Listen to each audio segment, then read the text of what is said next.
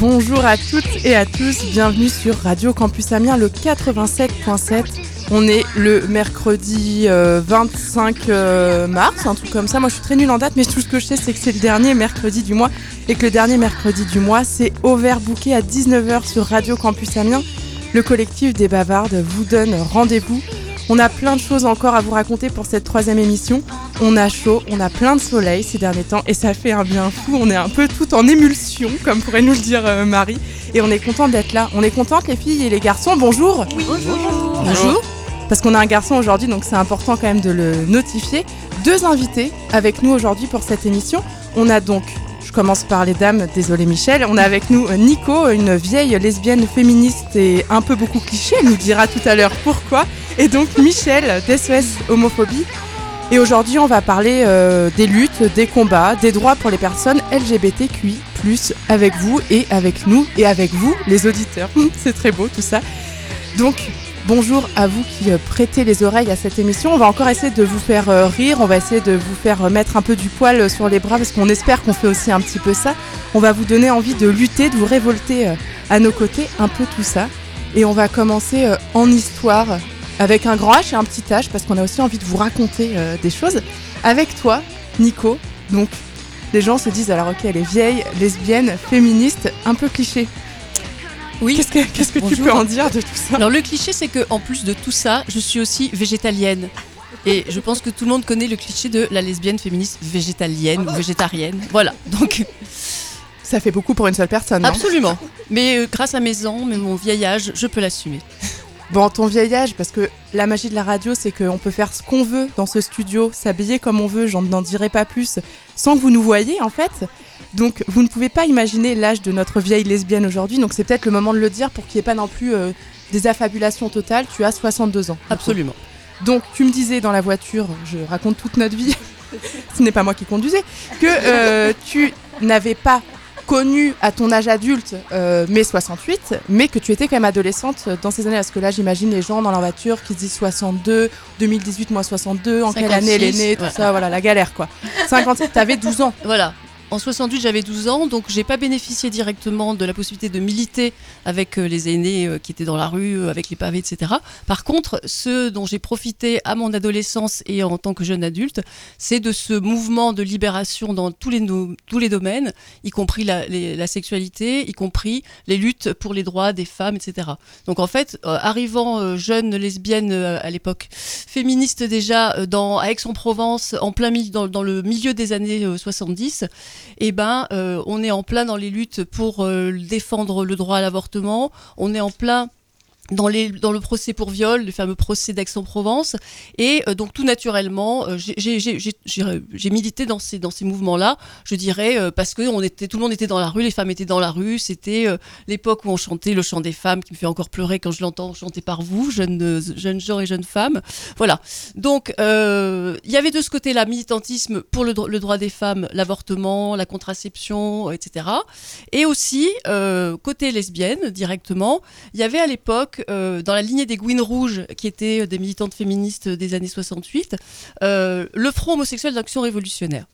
Et euh, j'aime bien ces trois termes, front certes, et en tout cas homosexuel d'action révolutionnaire. Et ça veut dire que je suis née au mouvement homosexuel dans une optique de révolution contre les clichés de révolution contre les normes établies et plus pour le droit à être anormal, plus que pour une, espèce de dissolution des homosexuels et des homosexuelles dans la société classique. Euh, on avait à Aix-en-Provence un mouvement qui s'appelait la mouvance folle lesbienne, avec euh, des, copains euh, qui se, faisaient appeler Tantrita, etc. Et les lesbiennes qui étaient peut-être un peu plus au masse. On était déjà dans une revendication de d'être peut-être des lesbiennes avoir le droit d'être des camionneuses ou des camionneurs. Voilà, donc c'était toutes ces dimensions-là.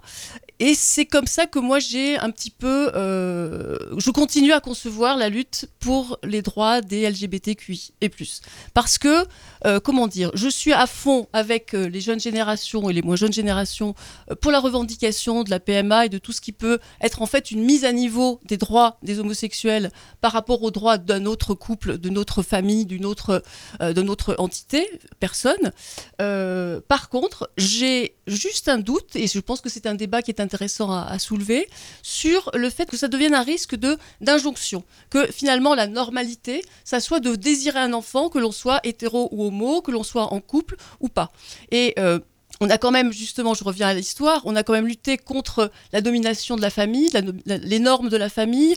La, famille, euh, il peut y avoir des modèles familiaux qui sont superbes, qui peuvent être très très épanouissants pour tous les membres de, de cette entité, euh, mais aussi la famille, c'est le, le, modèle de le mode de reproduction du patriarcat, c'est le mode d'élevage des enfants dans des, dans des stéréotypes et des standards. Donc voilà, j'ai envie de poser le débat avec vous qui êtes plus jeunes et qui effectivement militez là-dessus, euh, sur attention à ce risque, que ça ne devienne pas une nouvelle norme, une injonction sociale à être parent, euh, sans se poser forcément la question de qu'est-ce que je vais faire avec cet enfant? Que finalement, l'accès à un droit on est d'accord qui devrait être ouvert à toutes, ça Absolument. est euh, certaine, euh, rendre une facilité de fait que les femmes lesbiennes n'ont pas aujourd'hui, qui fasse qu'il euh, y ait une réflexion qui soit moins aboutie. Parce que nécessairement, en tant que lesbienne aujourd'hui, ayant des difficultés euh, à adopter plus que n'importe quel couple, ou en ayant l'obligation d'aller en Belgique ou en Espagne, c'est un processus et parfois un parcours du combattant tel qu'on peut se dire, bah, au moins on est sûr de ce qu'on fait, on y a vraiment réfléchi. Alors que finalement, en ayant un accès facilité, t'as peur que ce soit ce truc de ah oui mais finalement il faut faire des enfants qu'on reprenne assez facilement ce poids que toutes les femmes ont enfin qu'elles qu'on soit hétérosexuelles homosexuelle ou euh, bien d'autres euh, choix de sa sexualité, on a cette injonction à être mère qui risque de peser beaucoup plus à partir du moment où les femmes lesbiennes pourront plus facilement accéder à la maternité. Je suis d'accord avec toi, sauf sur le fait que l'idée, c'est pas que s'il y a des difficultés, euh, c'est mieux parce que ça évite, ça oblige à se poser des questions. J'irai pas jusque-là, mais en, par contre, ma, crainte, c'est qu'effectivement, ça devienne que quelque chose qui soit une aspiration mm. devienne finalement une norme. Hein, et qu'on redevienne dans quelque chose où, on est obligé de procréer. Carrément, et du, coup, je me dis aussi que c'était le même débat à l'époque du mariage pour tous, où du coup, c'était la seule voie possible pour exister en tant que couple homosexuel, en niant, euh, ou en tout cas en invisibilisant les autres possibilités d'être en couple. Et que le débat, enfin, l'accès au droit, euh, c'est super important, mais ça ne doit pas invisibiliser, en fait, le, le, combat plus général qui est reconnaître toutes les formes d'identité, toutes les formes d'amour, euh, toutes les formes de vie qu'on peut avoir ou qu'on peut mener, quoi. C'est tout à fait ça. Oui. Et ça reposait aussi la question de l'institution du mariage et de l'injonction de se marier pour être un vrai couple aussi de manière générale, quelle que soit sa sexualité. Bah, bah c'est ça. Et puis du coup, par exemple, euh, on a eu l'occasion récemment de faire des débats euh, sur la PMA et c'est autant à la fois pour euh, revendiquer cet accès à ce droit-là, mais autant aussi pour, euh, pour un peu mettre sur la place, la place publique nos détracteurs qui, qui sont en, entre autres la manif pour tous et d'autres, et du coup aussi euh, pour les pousser dans le retranchement de dire bah attention il existe plein d'autres modèles quoi, il n'y a pas que la PMA, mais c'est aussi pour dire à nos, détracteurs que qu'on est là et qu'on existe. Enfin, du coup je trouve que c'est aussi important ce, ce débat-là parce qu'il titille un peu les gens qui sont vraiment contre quoi. Et du coup un peu par rapport aussi à ta construction en tant que femme lesbienne et féministe, nous, on a un peu toujours euh, euh, tendance à dire aujourd'hui que selon le cercle dans lequel on évolue, ça peut être compliqué de se dire euh, féministe. Est-ce que du coup, le contexte historique dans lequel tu as grandi, est-ce que ça paraît presque finalement évident? On tombait dans ce bain-là, on a presque l'impression quand on parle de façon facile. Est-ce que finalement c'était plus facile de militer à cette époque qu'aujourd'hui, tu as l'impression, pour les jeunes générations? J'ai l'impression, enfin en tout cas, dans, il, faut, il faut resituer aussi, c'est dans une situation sociale. J'étais jeune femme de la moyenne une bourgeoisie, étudiante à Aix-en-Provence, euh, dans une fac euh, de psycho. Euh, autour de moi, effectivement, il y avait une espèce de bain dans lequel j'ai eu qu'à me, mettre pour, pour militer. C'était presque une... Oui, c'était une évidence, en fait. Hein. Il aurait fallu bah, se mettre en retrait de mon groupe social pour ne pas être dans les mouvements féministes et dans les mouvements homosexuels. C'était... Parce que ça n'empêchait pas, par ailleurs, ben, de rencontrer les mêmes personnes dans les bars, lesbiens ou gays, euh, d'aller de, faire la fête, etc. C'était, je pense, j'espère qu'il en est encore aujourd'hui comme ça, mais la dimension festive et la dimension des luttes étaient très très intimement mêlées. N'oublions pas qu'on était avant les années SIDA qui vous a filé une sacrée claque euh, et qui a euh, quand même bien freiné euh, ce, mouvement de libération des mœurs pour lequel nous on a pu effectivement profiter à fond avant ça, hein, que ce soit les garçons ou, les, filles lesbiennes. Mais d'ailleurs moi ça me pose un peu la question parce que quand on dit aujourd'hui qu'on est féministe, hein, nous les bavardes ça, ça fait partie voilà, de notre objectif, c'est très mal perçu Enfin, et, comment ça se fait que justement, toi, à ton époque, c'était euh, limite naturel? Comment ça se fait qu'on a basculé dans, dans cette espèce de, de défiance Ouais, de, défiance par rapport au féminisme et on nous prend tout de suite pour des. Euh, des filles excitées, euh, complètement. enfin voilà, c'est. J'aurais deux hypothèses. Il y a d'une part le fait que euh, le mouvement féministe aux États-Unis a été euh, très très puissant, très les questions, les théories du genre, etc. Les, questionnements sur le genre, c'est quand même parti très fortement de là-bas. Derrière ceci posait un grand penseur français, euh, Michel Foucault, hein, qui reste encore quand même une référence très importante au niveau de, la pensée. Il y a eu un mouvement des féministes anglo-saxonnes américaines qui est allé un petit peu vers une pensée très rigoriste, qui a été moquée et qui a, on a craint qu'il arrive le même genre de choses, le fameux truc qu'on dit euh, on peut plus rien faire sans être euh, qu'on ait un procès au cul euh, si on dit quoi que ce soit, si on adresse la parole à une femme, agression sexuelle, harcèlement, etc. Il y a d'un côté ça. Et je dirais qu'au niveau français, il y a eu une grave scission dans le mouvement féministe Bon, il y a eu le, moment où une association qui s'appelait Psychepo, Psychanalyse et Politique, euh, c'est les femmes qui avaient créé la Maison des Femmes, euh, la, maison d'édition euh, des femmes, qui étaient des intellectuels, férus de psychanalyse, très, très, plutôt, des, plutôt bourgeoises, etc., qui ont déposé le sigle MLF, Mouvement de libération des femmes. Ça n'a pas plu à tout le monde. C'était quand même un petit peu une désappropriation de l'ensemble des femmes par rapport au mouvement des femmes. Il y a eu ça, première, première salve. Deuxième salve, et ça c'est plus récent, au moment où la question du voile s'est posée, les féministes se sont complètement euh, clivées entre celles qui étaient contre le voile et celles qui étaient pour le voile. Et notamment, il y a un certain nombre d'intellectuels qui se, qui, ont, qui se sont euh, penchés sur la question euh, d'une stigmatisation des populations d'origine maghrébine là-dessus. Euh, il y a une théorisation, je ne me rappelle plus le nom, je ne sais pas si c'est Marcela Yacoub, qui parle de, du, jeune, du fantasme des féministes sur le jeune, le jeune garçon arabe, qui est stigmatisé comme effectivement porteur de tous les défauts antiféministes, antifemmes, etc.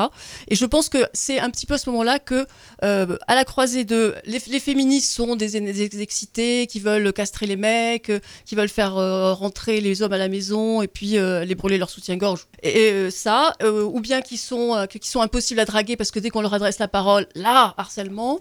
Et ensuite, ce, cette, cette, grande césure idéologique, est-ce qu'on est pour ou contre le voile? Et là-dessus, je pense que ça a été le coup fatal. Et puis après, ça, ça a eu la suite aussi par rapport à la prostitution et puis maintenant à la PMA. C'est vrai qu'il y a aussi euh, l'idée d'intersectionnalité qui vient d'arriver. Il, y, a cette scission dans le mouvement féministe qui se retrouve en fait au fur et à mesure des débats euh, de société. Tout à fait. Mais après, je pense qu'il y a aussi euh, dans nos quotidiens, quand on nous dit ah ben non, on vient pas parce que vous êtes féministe et tout ça, il y a tout simplement le fait de se dire ah ben elles défendent quelque chose qui va à l'encontre du modèle que l'on connaît et elles veulent renverser la situation et du coup renverser la domination. Et du coup, je pense que c'est ça aussi qu'on met derrière féministe.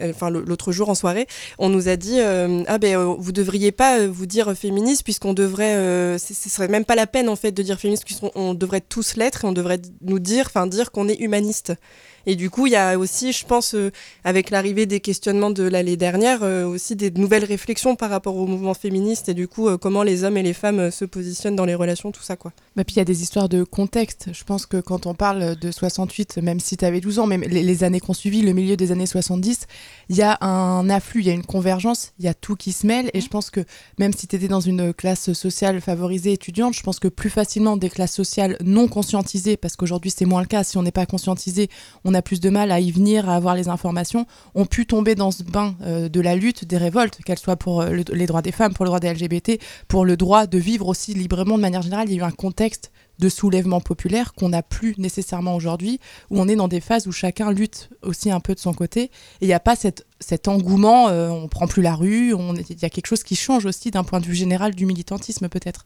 Ouais, du coup bah, j'avais une question, c'était euh, justement à, cette époque-là, on parle beaucoup aujourd'hui de, 68 et là 2018 comme s'il y avait un nouveau euh, revirement aujourd'hui. Et moi j'aimerais bien savoir à l'époque comment tu t'expliquerais le contexte peut-être médiatique, politique et familial par rapport aux luttes? Et est-ce que tu as l'impression qu'aujourd'hui on est dans, dans le même un peu le même truc et c'est ça qui va faire que ça va enfin une nouvelle révolution quoi. Moi par rapport à ce que tu disais, euh, euh, je crois qu'il y a quand même des, des plein de foyers de lutte euh, et notamment dans les mouvements de, de ZAD. je crois qu'il y a eu aussi le mouvement Nuit debout qui est alors qui aujourd'hui n'a pas produit des choses visibles, mais euh, qui, qui, qui, fait un travail de fond, je pense, dans la société. Euh, les ZAD et les choses qui s'y réinventent. Alors, il ne s'agit pas d'idéaliser, hein, de dire c'est parfait, c'est ça qu'il faut faire partout, etc. Mais il s'y réinvente des choses absolument magnifiques, des initiatives qui sont, euh, qui sont vraiment à, suivre. Après, pour répondre à ta question, Audrey, je pense que avec 68 a fait craquer un tel carcan. J'aurais écouté à propos de, de justement de, de l'anniversaire de 68 une émission qui racontait comment, euh, dans ces années-là, les, présidents de la République euh, dirigeaient absolument les interviews qui étaient faits d'eux par des journalistes. C'est-à-dire que le journaliste expliquait la question qu'il allait poser. Monsieur le Président, est-ce que vous êtes d'accord pour que je vous la pose? Euh, Donc ça, c'était au niveau du pouvoir politique, qui était complètement, mais encore bien plus monarchique qu'aujourd'hui, sur la forme en tout cas. Je ne sais pas si sur le fond il avait autant de pouvoir, mais en tout cas sur la forme, c'était bien réglé comme ça. Et les, les familles euh, étaient dans un carcan de, de, de, morale, de moralité. Euh, Rappelez-vous, vous, vous, regardez les photos de Giscard d'Estaing, de Pompidou, de ces, de ces, de ces présidents de la République-là. On a l'impression, que moi j'ai l'impression que c'est carrément le siècle d'avant. La, la, rigueur, la rigidité qui s'exprimait. Donc je pense que quand ça a commencé à craquer, et eh ben là, euh, les, jeunes qui, avaient, qui étaient des jeunes adultes à ce moment-là ont tout lâché, ont vraiment tout fait lâcher, tout fait craquer. Ce vernis s'est craquelé parce que ça faisait un moment que les, chevaux étaient retenus et que quand c'est parti, c'est vraiment parti. Alors aujourd'hui, je pense qu'il y a justement euh, suffisamment de raisons pour la jeunesse et pour les moins jeunes, quelles que soient les classes sociales, d'être frustrés d'action, d'être frustrés d'engagement, autre que allez, on va faire la guerre, euh, etc il y a tellement cette, nécessité d'agir sur plein d'endroits et dans plein de classes sociales, s'il est, on peut encore parler de classes sociales, en tout cas de milieux sociaux, que s'il y a des chances pour que ça pète aussi. Voilà, je touche du bois et euh... sur cette envie euh, qu'on craque euh, un peu euh, le, le, décor là qu'on a autour de nous et que ça pète, on va peut-être se faire plaisir euh, en musique parce que la musique adoucit les mœurs et peut aussi donner envie de se lancer dans une révolution. Audrey, on commence avec ton petit choix musical parce que tu nous avais pas encore fait de sélection musicale et puis bah c'est quand même triste donc tu vas nous apporter de la mélomanie dans les oreilles avec tu choisis lequel tu veux pour commencer? Et bah au Hall Vi Vi Violette, je vais le dire en, en anglais. Violet. Violet, voilà c'est le c'est le groupe de Courtney Love à l'époque et c'est une chanson euh, contre l'exploitation sexuelle. Voilà, et c'est du punk et, euh, et, ça fait du bien. Voilà, c'est bien de, de, de, continuer avec du punk. On y va. Donc All de Violet, le groupe de Courtney Love.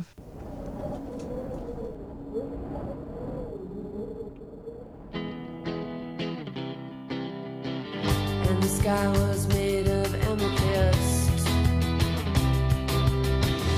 the stars are just like little fish You should learn when to go. You should learn how to say no.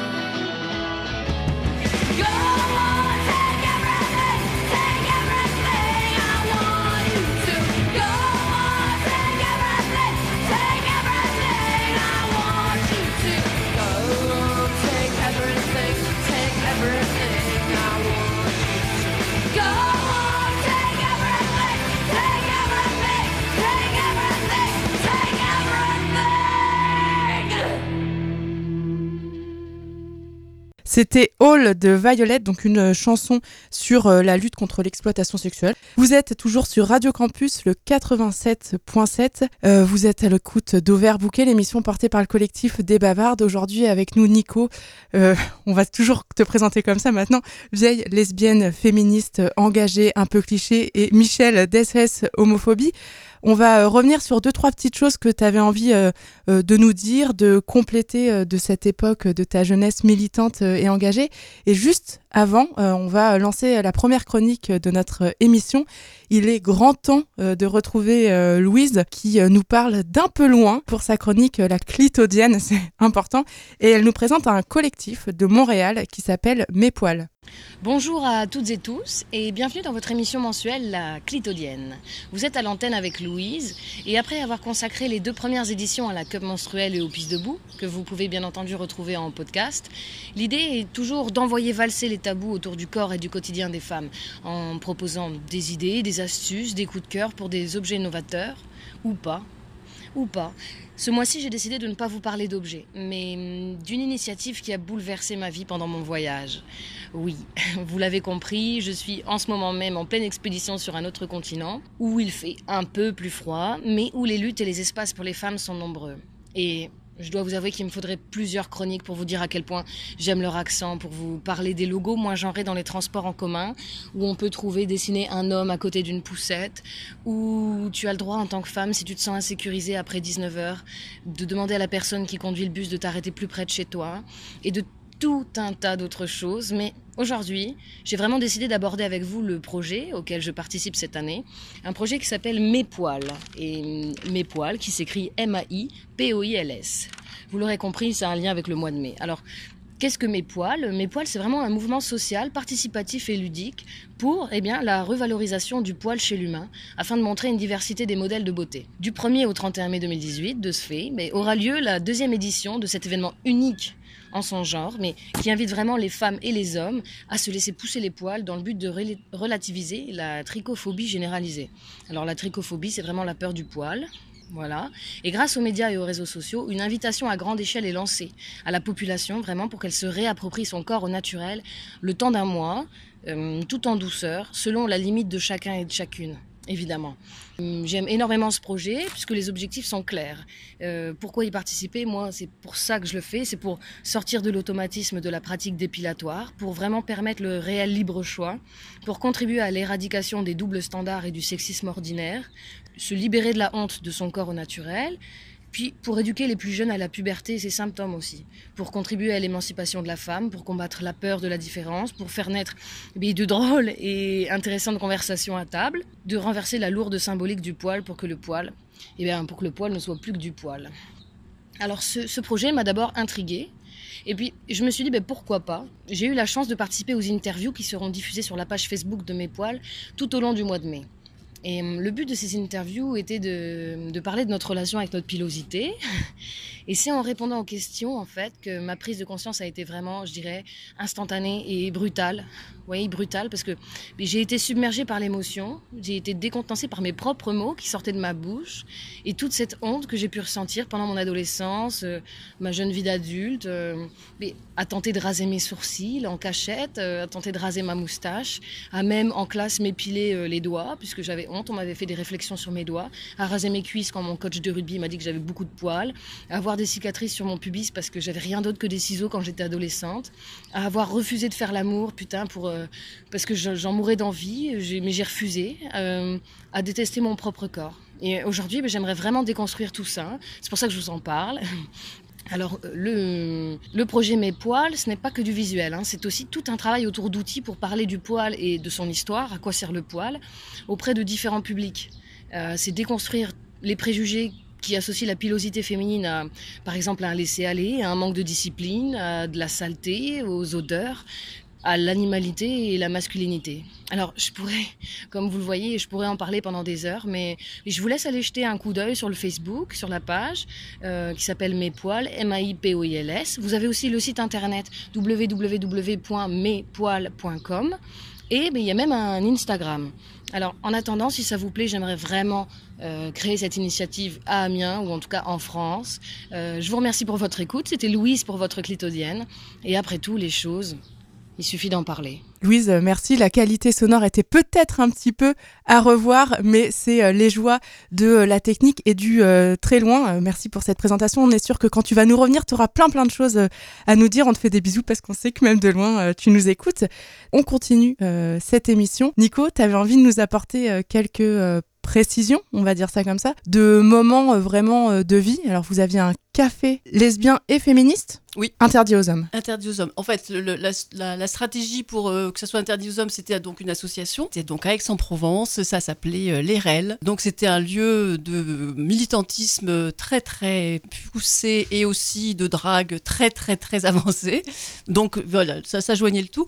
Et euh, pour parler un petit peu aussi du, du féminisme et des, des, du non politiquement correct que, qui pouvait encore avoir lieu à ce moment-là, il y avait une affiche qu'on n'avait pas inventée nous-mêmes, mais qui, euh, qui était quand même assez forte sur la porte de cette de ce café de femmes interdit aux hommes, il y avait une affiche avec un, homme, genre une, silhouette bien, bien peu engageante, et euh, l'accroche c'était Cet homme est un homme, cet homme est un violeur. Donc effectivement, un slogan qui mettait en équivalence absolue le fait d'être un homme et le fait d'être un violeur. Aujourd'hui, quand je relis ça, je, trouve ça un peu choquant. Euh, je pense que c'était pas d'une grande subtilité, euh, mais ça, c'était effectivement sous-tendu par toutes des théories et toutes des recherches sur effectivement la domination masculine, la pénétration ce que la sexualité euh, des dominants et des dominés, enfin tout ce genre de réflexion qui aboutissait à ce, cette phrase un peu choc, euh, qui, peut être contestée et contestable, mais voilà, j'avais envie de le rappeler comme quoi euh, c'était pas très politiquement correct, ni dans les activités euh, intellectuelles et charnelles que nous avions, euh, ni dans les, des théories que nous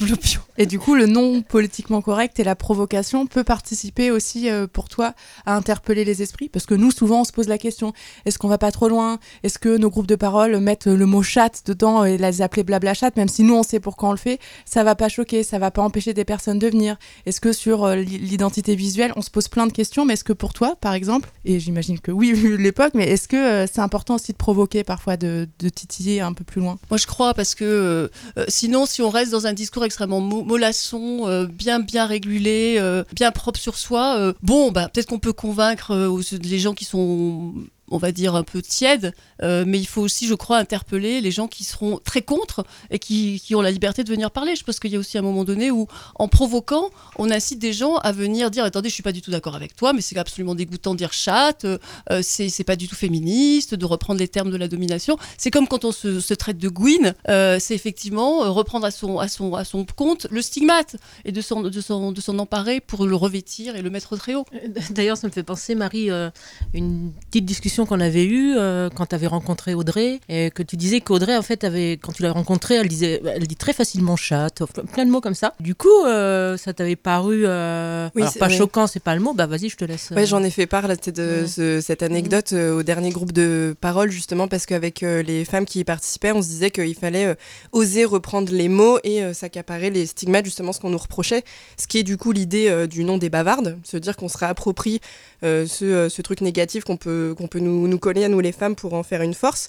Et du coup, j'avais raconté que Audrey, euh, au tout début, on s'est rencontrés euh, dans le cadre de nos travails et qu'on travaillait ensemble, avait cette facilité à dire chat, etc. Et je me souviens que quand on co-animait, j'avais tendance à regarder mes pieds et je me disais, mais, mais pourquoi? Enfin, non, justement, faut s'en libérer. Et quand j'ai réussi, grâce à, à, toi, Audrey, à me, à me mettre plus à l'aise, en fait, être plus à l'aise avec ces thèmes-là, j'ai senti une réelle libération, une, réelle émancipation. Et je me suis dit, mais ce serait vraiment bien qu'on puisse euh, chacune, chacun vivre ça, quoi. Et je pense qu'on rêve, on rêve tous d'un, toutes euh, d'un café comme ça, en fait. D'un café euh, fé féminin. Ah, ouais. On, en rêve. Ouais, ah, alors, vous oui. voyez pas, mais euh, Audrey, elle a fait ce petit symbole de manif avec les petites mains qui bougent pour dire oui, on est d'accord, comme dans une AG où il y aurait plein plein de monde.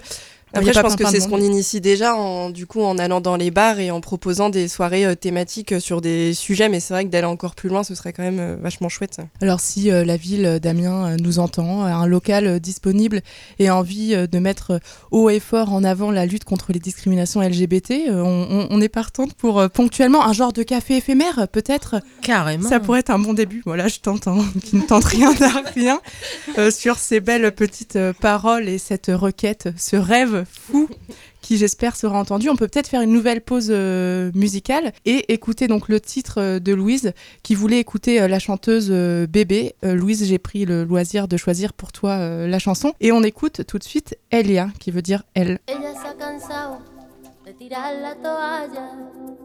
se va quitando poco a poco de la araña.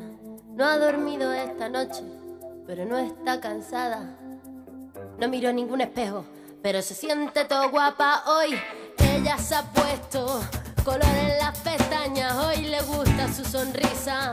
No se siente una extraña, hoy sueña lo que quiere, sin preocuparse por nada.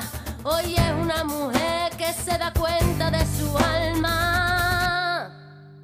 Hoy vas a descubrir que el mundo es solo para ti, que nadie puede hacerte daño, nadie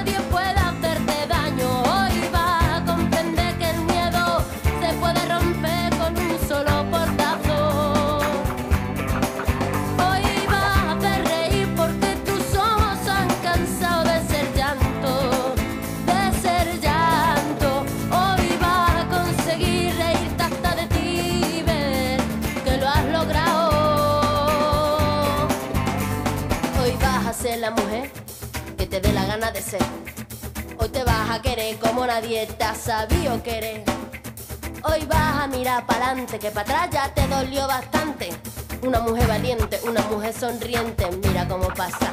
Hoy nació la mujer perfecta que esperaban, ha roto sin pudores las reglas marcadas. Hoy ha calzado tacones para hacer sonar sus pasos. Hoy sabe que su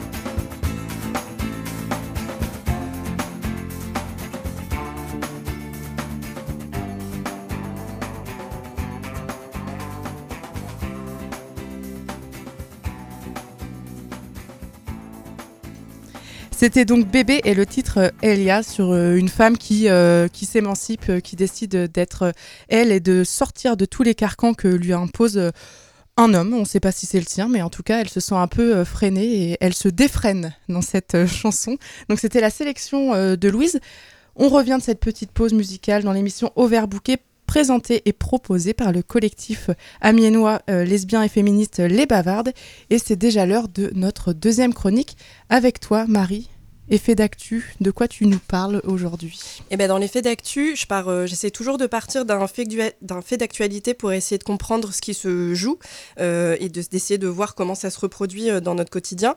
Et étant donné que euh, le mois prochain, on mène, un- on organise un festival IDAO autour des questions des droits des personnes LGBTQI+, je me suis interrogée sur euh, la place des femmes et euh, des personnes du coup euh, LGBTQI+ dans l'espace public. Parce que l'année dernière, je me suis rendue au festival des Vieilles Charrues en Bretagne avec ma meilleure amie que j'avais pas vue depuis longtemps. Il faisait super beau, il faisait super chaud, l'ambiance était vraiment chouette, on s'amusait, on profitait de la vie, de notre amitié, bref, la vie était plutôt belle. Et on sait combien les festivals ont cette force de celle de créer une bulle, l'espace d'un week-end où tout est possible, où on peut être qui on veut, venir comme nous sommes avec des milliers de personnes ensemble, et faire corps pour savourer la musique. On est arrivé devant la scène pour voir Vitalik, qui est quand même un artiste électro que j'aime euh, énormément, euh, beaucoup, beaucoup. On venait même que pour lui. Et alors, euh, je, je m'ambiançais comme ça devant la musique, je reconnaissais tous ses morceaux, tout ça. Et puis, j'ai senti un corps, d'un coup, d'un seul, me bousculer, violemment par derrière, et que deux mains sont venues me serrer très fort la taille pour descendre jusqu'à mon sexe, et puis me saisir la poitrine. Je n'ai su que me débattre, me retourner, pousser l'agresseur, qui m'insulta de salope, et puis j'ai entendu des rires des autres hommes qui m'entouraient. Alors j'ai fui. Parce qu'encore une fois, un espace public et collectif m'était hostile, parce que du coup, je ne pouvais pas avoir le droit d'être là, femme aux côtés d'hommes, sous peine de me faire agresser dans ma chair la plus intime. Fuir, baisser la tête et s'arranger pour réussir à oublier, avec nous-mêmes, comme depuis toujours, à chaque insulte dans la rue, chaque regard désagréable sur ma poitrine ou sur mon corps, dans les files d'attente, les dragues insistantes dans les soirées, les blagues pas drôles. Oui, depuis toujours, parce que je suis née femme. Ce témoignage, je vous le partage parce que depuis l'année dernière, nous sommes des milliers en France et des millions dans le monde à connaître ces situations et qu'aujourd'hui, on nous entend enfin. Enfin, on nous entend. Disons qu'on réussit tant bien que mal à s'approprier quelques espaces pour pouvoir le dire, dire notre souffrance dans l'espoir qu'on nous comprenne et que les choses changent. L'année dernière, suite à des histoires sordides comme Weinstein, j'ai cru qu'enfin, les gens allaient se rendre compte qu'il y avait sérieusement un problème. Et puis j'ai lu les statistiques, et puis ça m'a encore un peu dépassé.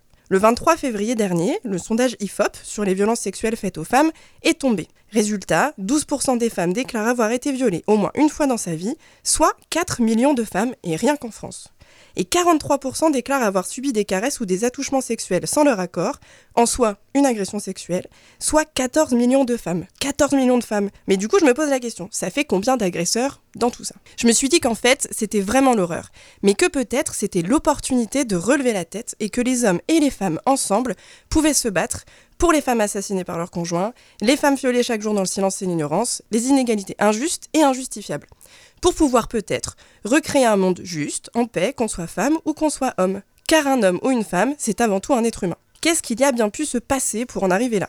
Alors avec les copines et les copains, on s'est réunis et puis on a essayé d'agir, d'organiser des rassemblements, des événements ouverts à toutes et tous, des espaces de débat, de temps de rencontre pour apprendre à dire non, pour apprendre à dire stop. Merci Marie pour euh, cette euh, chronique. Euh, où tu as les mains qui bougent beaucoup, et quand Marie a les mains qui bougent beaucoup, c'est qu'elle s'implique dans ce qu'elle euh, raconte. Bah, alors tu demandes ce qu'on peut faire, euh, ce qu'on peut proposer. Tu parlais en début de chronique euh, de la semaine IDAO qui allait arriver du 14 au 19 mai prochain. C'est peut-être l'occasion de présenter cette semaine avec Michel qui est à nos côtés, parce que c'est aussi une manière d'agir, et rappeler peut-être la signification de IDAO. Donc euh, IDAO, euh, c'est euh, l'International Day Against Homophobia, et normalement c'est MIDA Hot, puisque c'est contre Against Homophobia et Transphobia, donc la journée internationale de lutte contre l'homophobie et la transphobie. Et comme à Amiens, on ne fait pas les choses à moitié, on célèbre la journée de lutte contre l'homophobie et la transphobie par une semaine de lutte contre l'homophobie et la transphobie. Si ça marche bien, on fera le mois, et puis si ça marche encore mieux l'année prochaine, on fera l'année complète.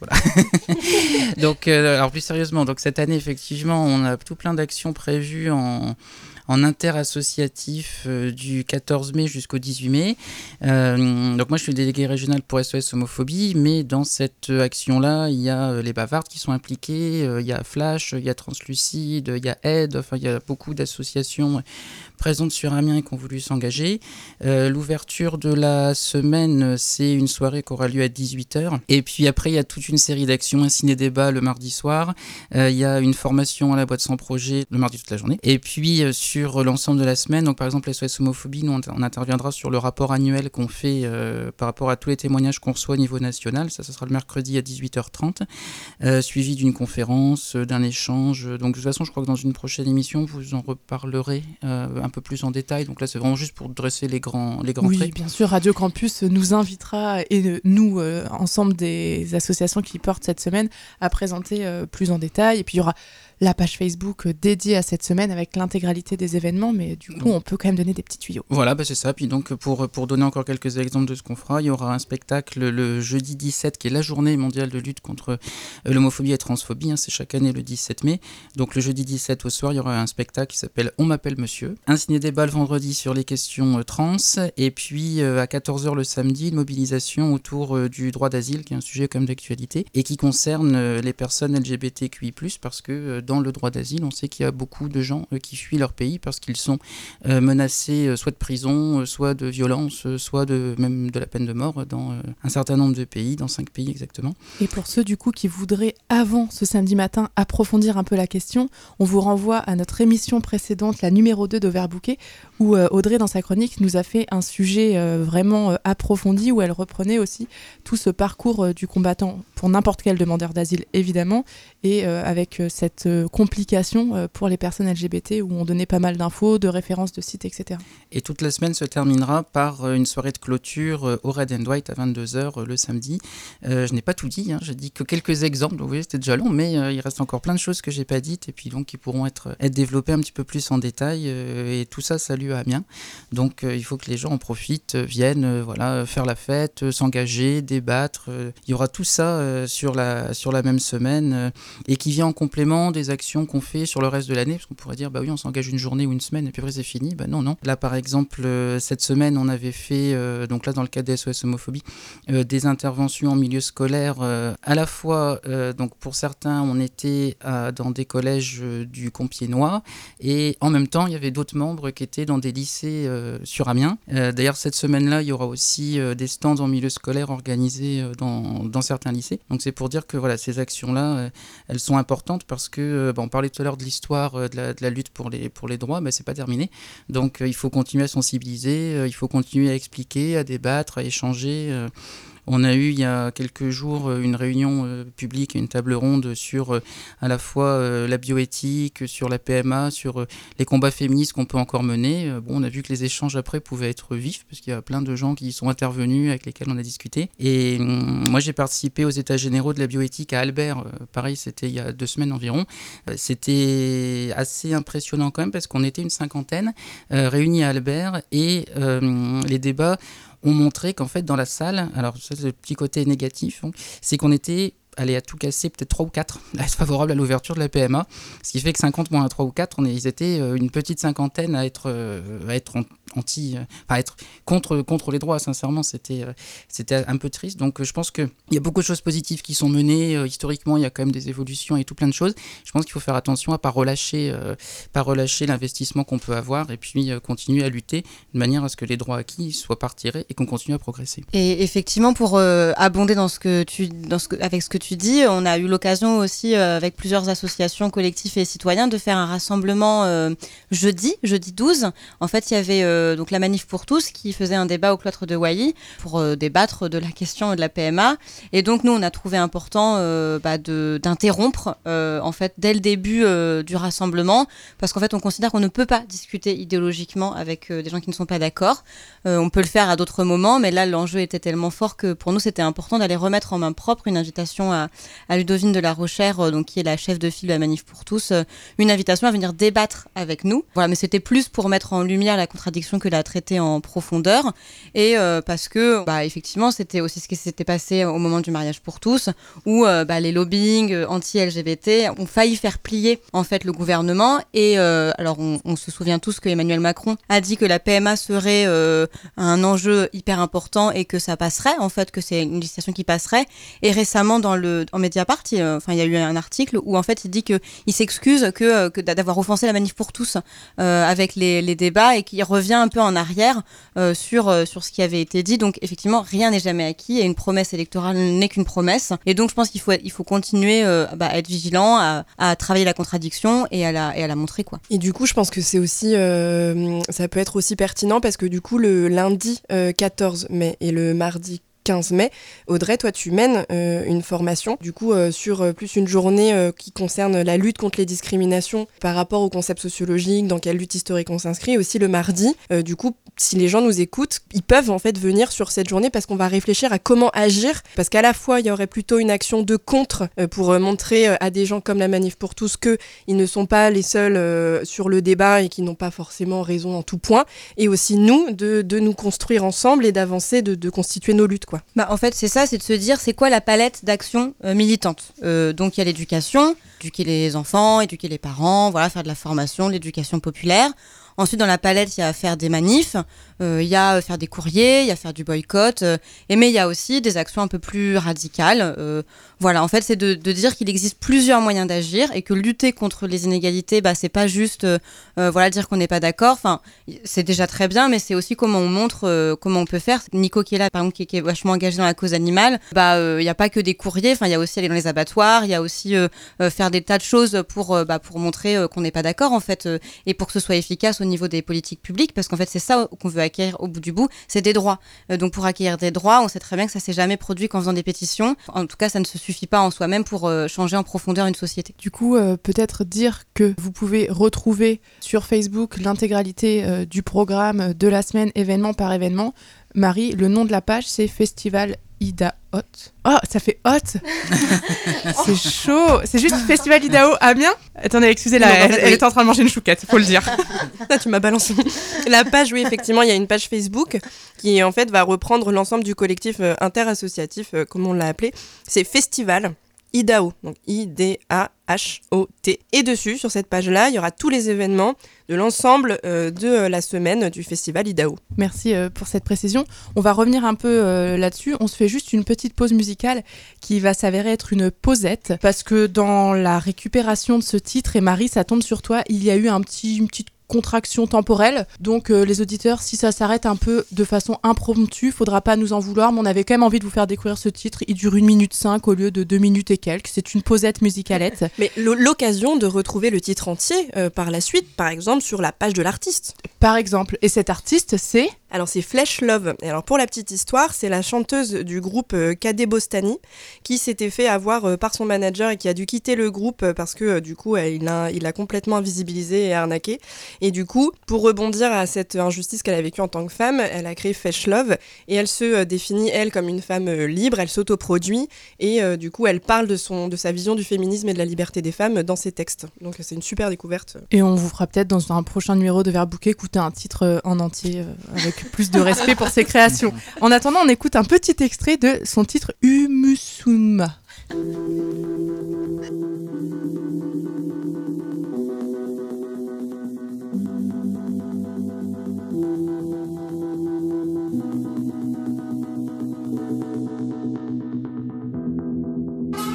Stars shining all over my body.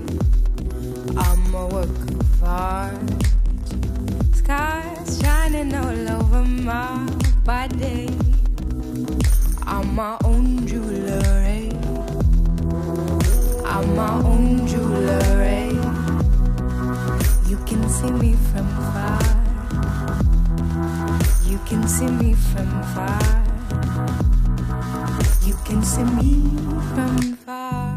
Some think I'm a planet. Cause they see me glowing. Some think I'm a northern star. A brand new one no one has ever discovered. Hé hé Je vous avais dit que ça serait coupé de façon un peu impromptue. Eh ben, c'est complètement impromptu. C'était donc euh, un petit extrait de Flesh Love. La coupure n'était pas voulue. C'est moi qui ai commis une erreur technique. Flesh Love, si tu m'entends, je suis désolée, on se rattrapera. L'occasion de dire, vous l'avez peut-être pas entendu, on sait pas trop, que c'est un featuring avec euh, Rhône. C'était pas juste pour euh, le plaisir comme ça, parce que Rhône, c'est un mec qui claque. Il s'engage aussi à ses côtés. Ben oui, c'est un featuring, un featuring avec l'artiste électro euh, Rhône, qui est un super, un super artiste sur la scène électro française et qui du coup lui aussi vient de vient de France. Et il la soutient effectivement dans, ses combats et du coup ce genre de featuring a aussi euh, qui a un réel engagement euh, dans la musique. Oui, puis pe- petite parenthèse euh, sur l'engagement de Rhône, qui a fait un morceau qui s'appelle Bora Vocal, qui était d'ailleurs le fond sonore de ma chronique dans Overbooké numéro 2, avec un écrivain qui s'appelle Damasio, qui a écrit La Horde du Contrevent, et qui est un écrivain, en fait, philosophe, me semble-t-il aussi, très combatif, très euh, combattant, très euh, faisons la révolution, euh, il y en a marre de ce, de ce monde-là, réveillez-vous. donc voilà, c'était la petite parenthèse musicale. Encore des références pour ceux qui veulent aller piocher. C'est ça aussi Overbooké, c'est essayer de distiller tout au long de l'émission des petites choses que vous pouvez aller piocher, autant en termes de musique, que d'histoire, que de références littéraires, culturelles, tout ce que vous voulez. On va juste vous donner une petite précision et non des moindres sur cette semaine Idaho avec toi, Michel, parce que vous allez inaugurer Oui. votre permanence. Exactement. En fait, on lance des permanences euh, mensuelles euh, sur Amiens, donc au, au cloître de Wailly. Euh, ce sera euh, le deuxième lundi du mois, donc ça commence le 14 mai, de 14h à 16h. Et là, c'est du concret parce que bah, les gens qui euh, sont victimes ou témoins de discrimination LGBT et phobe peuvent venir. Et puis, il y aura des membres de l'association qui peuvent les accueillir, qui peuvent discuter. Donc, c'est le deuxième lundi du mois à 14h et euh, ça sera au cloître de Wailly. Donc, faut surtout pas hésiter à venir euh, nous voir et euh, nous contacter euh, à ce sujet. On continue avec toi, Audrey. On parlait euh, de euh, l'évolution des injonctions sociales. Il y a aussi des injonctions sociales sur l'image euh, du couple. Mais le couple, les couples, l'amour évoluent euh, en même temps que notre société. Les formes de, euh, de vie, de partage, euh, d'amour euh, évoluent aussi. Je crois que tu vas nous parler un petit peu de ça aujourd'hui. Je me trompe Exactement, je vais vous parler de polyamour. Depuis que je suis célibataire, ça, ça a ouvert un petit peu mes, mes- mes- mon champ des possibles.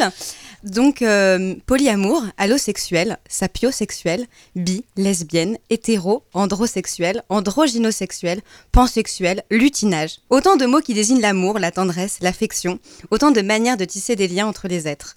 Aujourd'hui, je me suis intéressée à la notion de couple et d'amour, et du coup, de polyamour. On a tous et toutes été socialement construits par un couple hétérosexuel à deux, fidèle, qui se promet longue vie, jusqu'à ce que la mort nous sépare. Pour autant, depuis des décennies, le divorce étant autorisé, les mœurs ayant évolué, les combats féministes pour l'égalité de droits ayant été à peu près gagnés, la reconnaissance de l'homosexualité, tout ça a reconsidéré les possibilités d'être en amour. Tout cela n'est pas nouveau. En effet, le polyamour a déjà été éprouvé, et notamment par des artistes ou des personnalités connues. On se souvient du trio Paul Éluard, Marx R. Ernst et Gala, ou encore Jean-Paul Sartre et Simone de Beauvoir et leur amour contingente. Comment j'en suis arrivée à ce sujet? En discutant avec des copines, des copains, on s'est bien rendu compte que d'être en couple, c'était parfois pas simple. Pas suffisant. J'ai récemment aussi regardé la série d'Arte J'ai deux amours, que je vous conseille d'ailleurs vachement. Et j'ai aussi euh, vu un documentaire qui a déjà quelques années, mais qui est plutôt chouette, qui s'appelle Amour pluriel, qu'on peut trouver sur Internet. Alors après, je me suis penchée sur la définition du polyamour. Donc d'abord, ce que ce n'est pas. Ce n'est pas l'apologie de l'échangisme et du libertinage.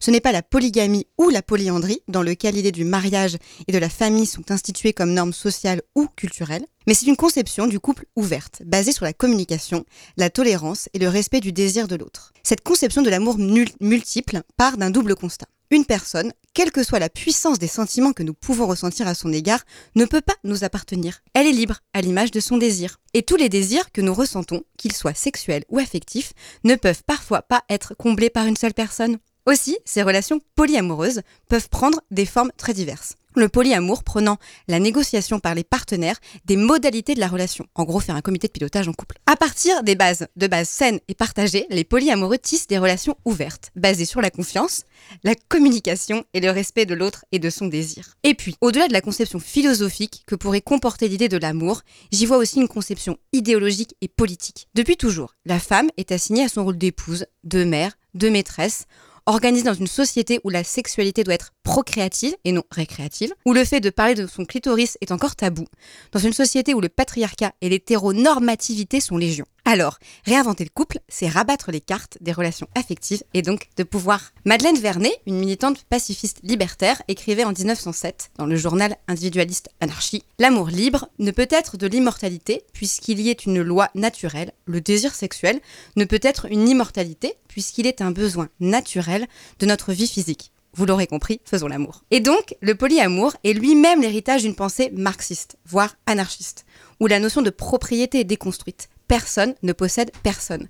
Des liens sont construits en accord avec toutes et tous. La première théorisation du polyamour, sous le nom d'amour camaraderie, est retrouvée chez Alexandra Kollontai, une militante féministe soviétique du milieu du XXe siècle, qui en définit trois principes. L'égalité des rapports mutuels, l'absence de possessivité et la reconnaissance des droits individuels de chacun des membres du couple, l'empathie et le souci réciproque du bien-être de l'autre. Car en effet, dans le couple, nous ne sommes pas toujours égaux, que ce soit dans la division du travail affectif, qui dit les mots doux, qui prend soin de l'autre, qui masse, qui caresse. Cette question, vous pouvez aussi la retrouver en lisant Michel Bozon sur la sociologie du couple. Ensuite, que ce soit dans la division des tâches ménagères, qui fait la vaisselle, qui prend rendez-vous chez les médecins du petit, ou encore que ce soit dans la division économique du foyer. Autant de points fondamentaux à traiter quand on est en relation. Parce que oui, définitivement oui, le couple est politique. En conclusion, souhaitons-nous des relations affectives et sexuelles qui soient tissées de respect, remplies de joie, de douceur et de jouissance. Fabriquons des liens d'amour en dehors de toute norme imposée.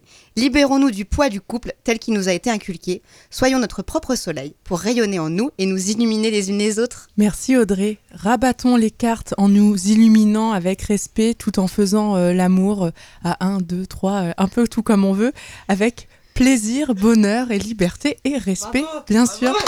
Voilà. Bah alors normalement moi je parle de bouquin mais Audrey elle a donné tellement de références que je sais pas trop euh, si je vais le faire. Peut-être euh, juste avant d'enchaîner parce que bah les découpages d'émissions ils peuvent pas toujours être exactement pareils et que là on avait plein de choses à vous dire et qu'il reste deux chroniques à faire et qu'elles vont se suivre parce que avec euh, Catherine on aime bien se, se suivre, pas euh, chevaucher nos chroniques, juste nos chroniques. Je voulais peut-être juste rappeler en termes de date, parce qu'effectivement, il y a la semaine IDAO qui arrive du 14 au 19 mai, mais juste avant, et du coup, dans très peu de temps, il y a euh, le prochain groupe de parole, le 5 mai, proposé par euh, les Bavardes. C'est un samedi au Barrio à partir de 18h30. Et l'idée, c'est que vous pouvez par mail ou par Facebook nous envoyer un thème euh, qui vous intéresse. Et en fait, par exemple, le polyamour, ça peut être un thème. L'hétérosexisme, ça peut être un thème. Voilà, tous les thèmes sont les bienvenus. L'idée, c'est d'être en- entre femmes pour discuter. Donc le 5 mai prochain, vous pouvez envoyer vos idées et aussi il faut s'inscrire parce que bah, l'idée c'est de garder ce cadre agréable pour tout le monde. Donc euh, même si euh, on a beaucoup de succès, bah, on pourra pas être 25 ou 30 à cette soirée. Limité à 15 euh, personnes, réservé à 15 personnes. Donc faut s'inscrire Donc euh, on continue euh, quand même. J'étais venue avec un petit livre donc euh, je vais vous en parler. Je vais vous lire une lettre que vous pouvez retrouver dans un livre qui s'appelle Lettre à l'ado que j'ai été. C'est plusieurs personnalités, plus ou moins connues. Moi, j'ai découvert plein de gens que je ne connaissais pas, qui, à 25, 30, 40, 50 ou 60 ans, s'écrivent à eux-mêmes, à l'ado qu'ils ont été, euh, pour euh, se rassurer, pour euh, se rappeler que finalement, bah, la vie, même si elle a des moments compliqués, euh, bah, va être euh, plutôt chouette. Et j'ai choisi de vous lire euh, la lettre qu'a écrit Lorraine Bastide, qui est une jeune journaliste, qui notamment fait un podcast sur un site internet qui s'appelle www.nouvellesécoutes.fr, qui s'appelle La Poudre. Et en fait, elle reçoit dans une chambre d'hôtel une femme inspirante, artiste, activiste politique, pour une conversation intime et profonde justement sur son enfance, sa carrière et ses combats. Donc ça, c'était pour la petite présentation. Maintenant, je vous lis sa lettre. Yo Lorraine, je dis yo parce que de ton temps c'est un truc qui passe très bien même quand on habite dans le centre-ville un peu bourgeois d'une petite ville de province. Bon, comme tout le monde en 95, tu portes une casquette Kangol à l'envers, tu parles en verlan, une habitude bien relou dont je suis désolée de te l'annoncer, tu ne te départiras jamais vraiment. Et tu écoutes plusieurs fois par jour sur ton Discman la bande originale de la haine. Tu connais par cœur les paroles du titre Sacrifice de poulet, bien que la seule interaction que tu aies avec la banlieue, c'est quand tu manges au quick du centre commercial le mercredi midi, avant d'aller au cinéma voir un film avec Tom Hanks. Tu connais par cœur plusieurs scènes de Forrest Gump, et tu as pleuré pendant 15 heures après Philadelphia. À chaque fois, alors que tu commandes ton menu Quick and Toast avec sandwich gratuit, il y a un relou en survêtement Puma qui te donne du psst, mademoiselle, t'es charmante. Tu te contentes de pouffer en baissant les yeux avec ta copine qui porte le même kilt ras la moule que toi, et je me permets de mentionner ta tenue, puisque dans ton esprit, le lien de cause à effet entre ta mini-jupe et ses sifflets coule de source. Tu te fais siffler finalement parce que tu le cherches un peu. Et peu importe que ça soit le même kilt que Shannon Doherty dans Beverly Hills qui est ton héroïne, c'est évident que si tu portais autre chose, ça n'arriverait pas, ou moins en tout cas. D'ailleurs, tu as mis au point deux ou trois stratégies pour quand tu rentres à 21h. Tu as une sorte de châle bleu à franges immonde que tu enroules autour de tes jambes et tu fermes bien ta doudoune jusqu'au menton lorsque tu franchis les deux pâtés de maison qui séparent la part de ton meilleur ami de chez toi. Tu fais le trajet en apnée, tête baissée, presque en courant, et quand tu arrives, tu refermes la porte, tu tournes la clé et tu regardes par le Judas si personne ne t'a suivi. C'est comme ça, c'est ta vie, ça ne te viendrait pas à l'esprit de t'en plaindre. Ton meilleur pote est bien sûr skater, et quand tu marches dans la rue avec lui, il s'amuse à compter le, nombre d'hommes qui te matent ou t'interpellent sur le trajet. Des darons en costard, des ados boutonneux, des vieux libidineux. Le chiffre est vertigineux, tu en tires une certaine fierté finalement. Le sentiment que tu es exactement là où, en tant que femme, tu dois te trouver. De la même façon, quand à la boum du samedi soir, tes copains du collège t'écrasent de leur paume le sein droit ou la fesse gauche en gloussant sur November Rain, tu te dis que c'est normal puisque bah, t'es une meuf, que les garçons aient ces pulsions-là envers toi. C'est normal aussi qu'au bout d'une bière et demie, on te renverse sur le canapé pour aller fourrager dans ta culotte avec des doigts sales et des rires goguenards. Et peu importe si tu n'éprouves de ton côté pas le moindre désir pour les petits zizi durs que tu sens à travers le tissu de leur lévis beige. Tu ne protestes pas parce que tu es parfaitement résigné à l'idée qu'être femme, c'est en passer par là. D'ailleurs, parlons-en d'être femme. T'as beau avoir les grandes jambes et les cheveux aussi longs qu'Hélène dans Hélène et les garçons, série dont tu seras certainement surprise d'apprendre que oui, en 2018, un spin-off intitulé Les mystères de l'amour continue de tourner sur la TNT. Bon, je t'expliquerai. Bref, voilà. T'as beau avoir fait ta poussée de croissance, la puberté t'a en quelque sorte oublié, ben ça fait bientôt deux ans que traînent dans ton tiroir des soutiens-gorge en 75A de chez Tam Lingerie que tu t'acharnes à porter sous tes t-shirts en coton blanc Morgan ultra moulant pour se tenir les deux protubérances lisses et gonflées comme des œufs qui te servent de nichon. Tu as néanmoins renoncé à les rembourrer de coton comme tu faisais en cinquième, parce qu'une fois dans le vestiaire du cours de PS, une boulette de coton est tombée et que depuis le surnom de planche à pain t'es régulièrement infligé notamment sur des petits bouts de papier quadrillés qu'on te fait passer en cours de techno et que tu fourres nerveusement dans ta poche rouge de honte et d'humiliation. Ce surnom est d'ailleurs souvent employé par ces mêmes garçons qui te plotent pourtant le sein droit sur November Rain le samedi soir. Ils te le crient à la récré pour te faire comprendre que même quand tu joues docilement ton rôle dans les recoins des booms, tu ne satisfais pas pleinement les critères de féminité. Qu'il y a mieux que toi, en termes de loge, par exemple Anne B, qui elle a eu ses règles en sixième et qui fait du 90C et que tu as vu pleurer un jour pendant l'interclasse parce qu'on l'avait quand même traité de grosse vache. Les règles non plus, tu les as pas. Toujours en cinquième, vers la fin de l'année, tu as dévidé une cartouche d'encre rouge Waterman dans les toilettes près de la cantine pour faire croire, triomphante à tes copines, que ça y est. Enfin, c'était le moment. D'ailleurs, sur ce coup-là, au moins tu ne t'es pas fait choper. Et la plus grande de tes angoisses est de devoir te retrouver seule, face à toi-même, et sans tampax, le jour où du coup elles débarqueront, vraiment vu que tes amis sont persuadés que tes règles, tu les as depuis déjà 18 mois. Pour toi, être une femme, c'est avoir des seins, tes règles, bien sûr, faire grave bander les garçons et susciter un maximum de sifflements dans la rue. Dans ton entourage, bien sûr, il y a d'autres modèles. Des femmes qui travaillent, qui enseignent, voire qui dirigent, mais ce sont des femmes des années 80, mais femmes jusqu'au bout des seins, du genre qui ont réussi l'amalgame de l'autorité, du charme et surtout de rentrer tôt à la maison pour préparer la purée des enfants, parce que leur plus beau rôle, ça reste quand même d'être des mamans, disent-elles en souriant dans le L que tu piques à ta mère. Elles sourient parce qu'elles n'ont pas le droit de se plaindre. Elles ont tout, disent-elles souvent, se gardant bien de te rappeler que grâce à qui, comment et pour combien de temps. Ma petite bichette, tu as 14 ans en 95 et ce n'est pas une mince affaire. Judith Butler vient tout juste d'écrire Trouble dans le genre, il va falloir pourtant encore 10 ans pour qu'il soit traduit en France. Le mot féministe n'est même pas un gros mot, c'est juste une absence absolue dans ton quotidien. Il désigne vaguement dans ton esprit des femmes aux cheveux courts qui ne s'épilent jamais et qui ont fait trois manifs pour que tu aies le droit de prendre la pilule il y a méga longtemps. Pilule que d'ailleurs tu ne prends pas. Et franchement, meuf, si je peux te donner un conseil, renseigne-toi, ça pourrait t'éviter d'avoir à gober une pilule abortive d'ici trois ans à l'hôpital de Pithiviers parce que t'as laissé un type aux cheveux gras te grimper dessus pendant quelques secondes un soir où t'avais trop fumé. Crois-moi, commenter Candide de Voltaire en ayant son utérus qui se purge de 18 litres d'hémoglobine, euh, ce chiffre est faux, mais je ne te garantis pas, c'est la sensation que tu éprouveras, bah c'est pas l'idéal. Mais bon, qui je suis pour te dire ça? Au moins, tu ne risques pas d'oublier la capote, vu qu'à chaque fois que tu entends le mot sexe sur Fun Radio ou TF1, le mot sida suit illico, ce qui fait qu'on te parle beaucoup de préservatifs, mais littéralement jamais de contraception. Ma poulette, tu as 14 ans en 95, et même si quelque part je t'envie de vivre dans un monde où le selfie n'existe pas et où Trump n'est que le nom d'un gratte-ciel à New York, je te plains aussi un peu. Si tu avais 14 ans en 2018, tu aurais peut-être déjà entendu parler de Françoise Héritier, on t'aurait peut-être offert les culottés de Pénélope Bageux pour Noël, et du coup tu connaîtrais aussi Nelly Bly, une journaliste super euh, badass, pardon, tu ne connais pas non plus ce mot, disons qu'elle était chambée, qui a fait le tour du monde en 72 jours en 88, 1888. Si tu avais 14 ans en 2018, tu aurais certainement déjà vu à quoi ressemble ton clito en entier. Tu aurais entendu parler de la culture du viol, expression qui te sauterait à l'esprit à chaque fois que tu tombes sur une pub Gucci dans les magazines féminins. Tu aurais croisé la notion de charge mentale et compris que ta mère, ses copines et toutes les femmes souriantes que tu vois dans elle ont des vies de merde en fait. Tu aurais vu The Handmaid's Tale, écouté Lemonade de Beyoncé, entendu parler de Chimamanda Ngozi Adichie et taper des pieds pour qu'on t'offre la copie Zara du t-shirt Dior We Should All Be Feminist à 550 balles. Ça fait environ 4000 francs, si, je t'assure, c'est la vérité. Si tu avais 14 ans en 2018, tu aurais une tante, une mère ou une cousine qui aurait balancé son porc et qui sait peut-être que tu aurais balancé les tiens sur ta page Facebook, peut-être même que les garçons de la boum du samedi soir, ils auraient hésité avant de coller leurs zizi contre ton ventre, vu que aussi ils auraient une tante, une mère ou une cousine qui... Mais t'inquiète pas chérie, on va rattraper ça d'ici quelques années. Tu auras lu Virginie Despentes et arrêté de porter des soutiens-gorge. Tu auras compris le sens, le vrai, du mot féministe, et tes porcs, ceux qui t'ont fait croire que le sexe c'était quelque chose qu'on devait subir quand on est une meuf, tu les balanceras. Tu le feras dans une lettre que les gamines qui ont 14 ans en 2018 liront peut-être et tout ira bien. Voilà, donc c'est une lettre.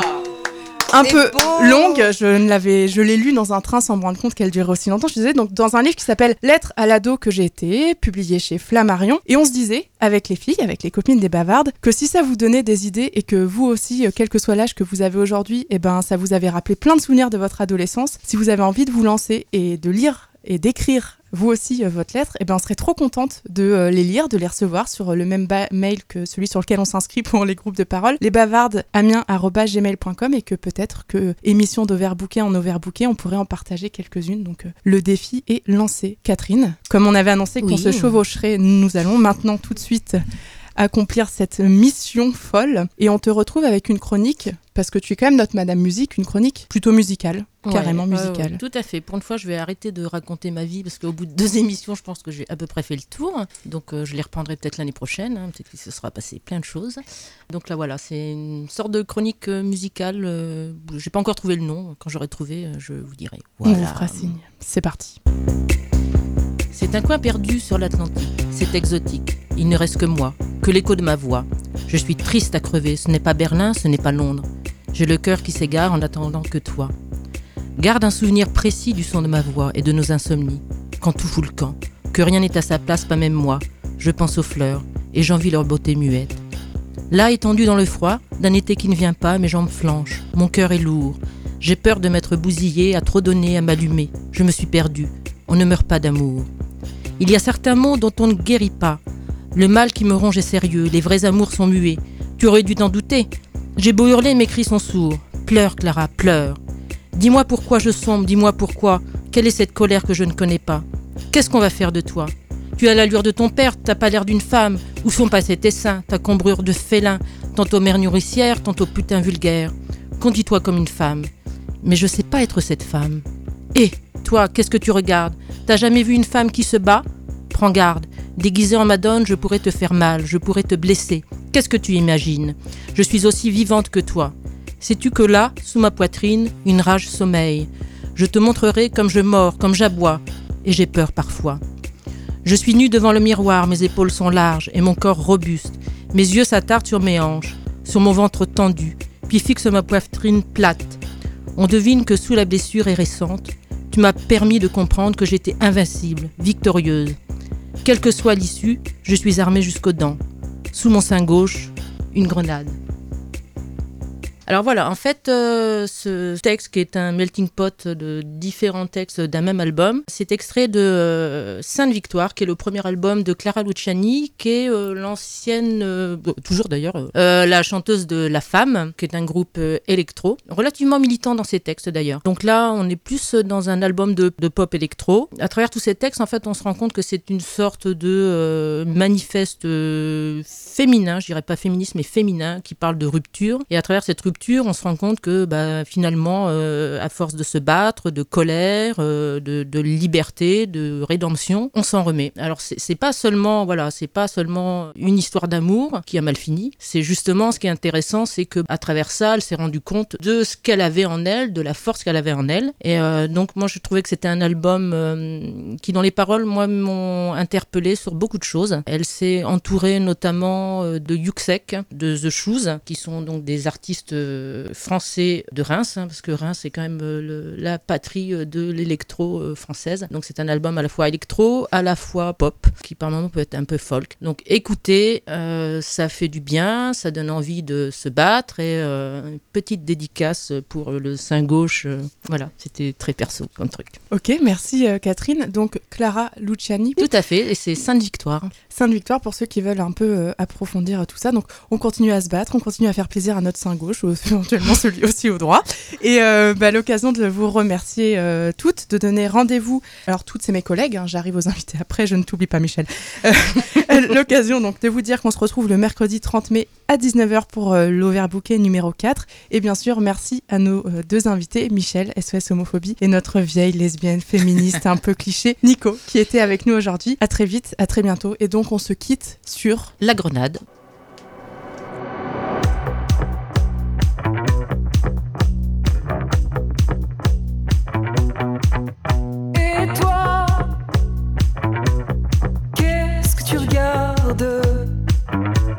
T'as jamais vu